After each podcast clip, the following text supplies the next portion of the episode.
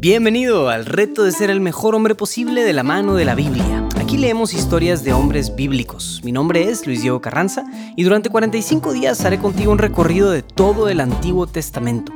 De cada historia sacaremos alguna breve lección práctica y planteamos algún reto que te puedas llevar allá afuera a tu vida diaria, con el fin de ayudarte a ser un mejor hombre, más entregado, más servicial y que generes un mayor impacto en tu familia y en tu comunidad.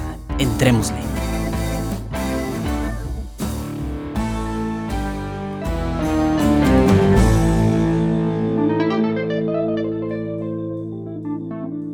¿Qué tal? ¿Cómo te fue? Espero que esto de vencer la timidez sea algo que puedas ir trabajando todos los días. Ahora sé que em, aquí estamos varios tipos de hombres escuchando este audio y algunos batallarán con esto, otros no, pero sí es importante que todos al menos lo tengamos presente. Incluso este hombre como Saúl, que parecería que no tenía timidez, pues bueno, era bastante tímido. Pues bueno, el día de hoy llegamos a otro momento importante en la historia del pueblo de Israel. Entonces sí, ese libro de Primera de Samuel tiene varios momentos importantillos. Entonces, como sabemos, Saúl fue elegido como el primer rey de Israel, lo veíamos ayer. Pero la mala noticia es que Saúl desobedeció a Dios y se olvidó de los mandamientos de Dios en varios momentos. Entonces Dios abandonó a Saúl y le pidió a Samuel que fuera a, casa de, a una casa de alguien en Belén de Judá, otra vez Belén de Judá, esta es, amigos míos, la introducción del personaje más importante del Antiguo Testamento después de Moisés, y se trata del primer momento en la Biblia que nos menciona a un jovencillo que después se convertirá en el rey David. Primera de Samuel capítulo 16 versículos del 1 al 13. La unción de David. Dijo Yahvé a Samuel, ¿Hasta cuándo vas a estar llorando por Saúl, después de que yo lo he rechazado para que no reine sobre Israel? Llena tu cuerno de aceite y vete.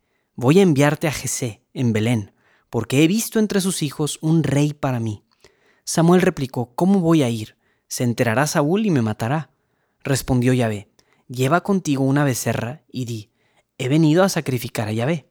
Invitarás a Jesé al sacrificio y yo te indicaré lo que tienes que hacer y me ungirás a aquel que yo te diga.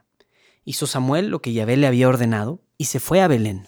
Salieron temblando a su encuentro los ancianos de la ciudad y le preguntaron, ¿Es de, ¿Es de paz tu venida, vidente? Samuel respondió, de paz. He venido a sacrificar a Yahvé. Purificaos y venid conmigo al sacrificio. Purificó a Jesé y a sus hijos y los invitó al sacrificio.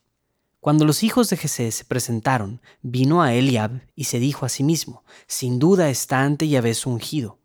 Pero Yahvé dijo a Samuel, no mires su apariencia ni su gran estatura, pues yo lo he descartado. No es como ve el hombre, pues el hombre ve las apariencias, pero Yahvé ve el corazón. Llamó Jesé a Abinadab y le hizo pasar ante Samuel, que dijo, tampoco a este ha ungido Yahvé.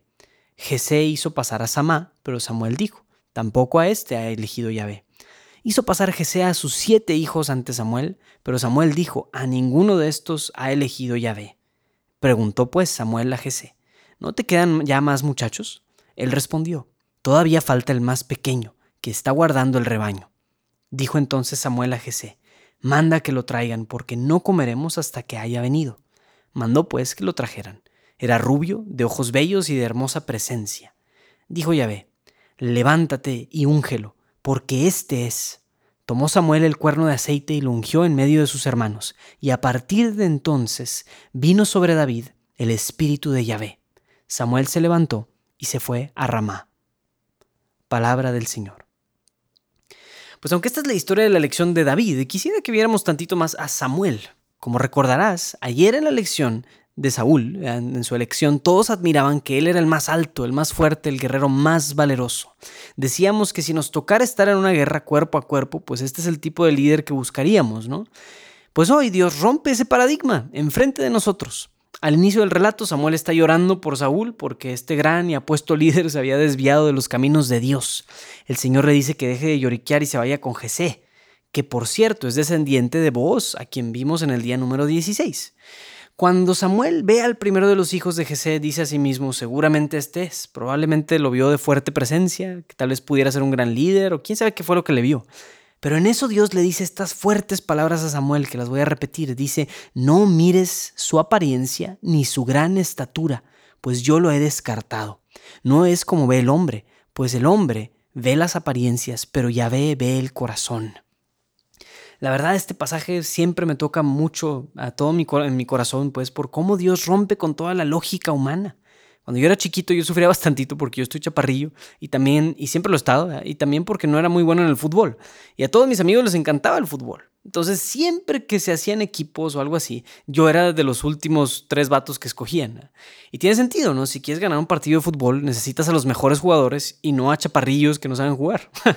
pues eso mismo pensaba Samuel, que si lo que queremos es gobernar una nación, necesitamos un líder intimidante y fuerte.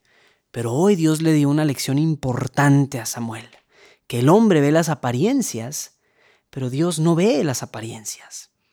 El hombre ve las apariencias, pero Yahvé ve lo que hay en el corazón. Para ser un buen hombre no se trata entonces de la apariencia física, no se trata de la estatura, de los músculos, de la inteligencia o ni siquiera de los logros, el dinero o qué tan talentoso seas. Hoy Dios nos dice que lo que Él está buscando no tiene nada que ver con eso. Dios está buscando un corazón. Y Dios vio en el corazón de David una fe muy especial. Entonces mi reto para ti es que hoy te sientas como, como estas palabras también van para ti. No mires las apariencias porque ya ve, ve el corazón.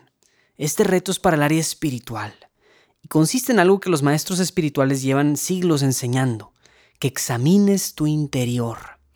Quiero retarte que te tomes un tiempo hoy y escribas las cosas que, como Samuel, sueles fijarte mucho en las apariencias externas.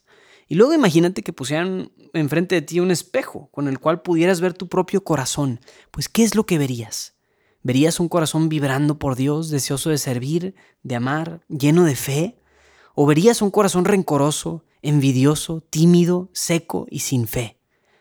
Pídele a Dios que te permita ver tu corazón así como Él lo ve, que tú puedas ver con esos mismitos ojos que Él ve tu corazón, que tú lo puedas ver también, y que como Samuel tengas la capacidad de ver más allá de las apariencias.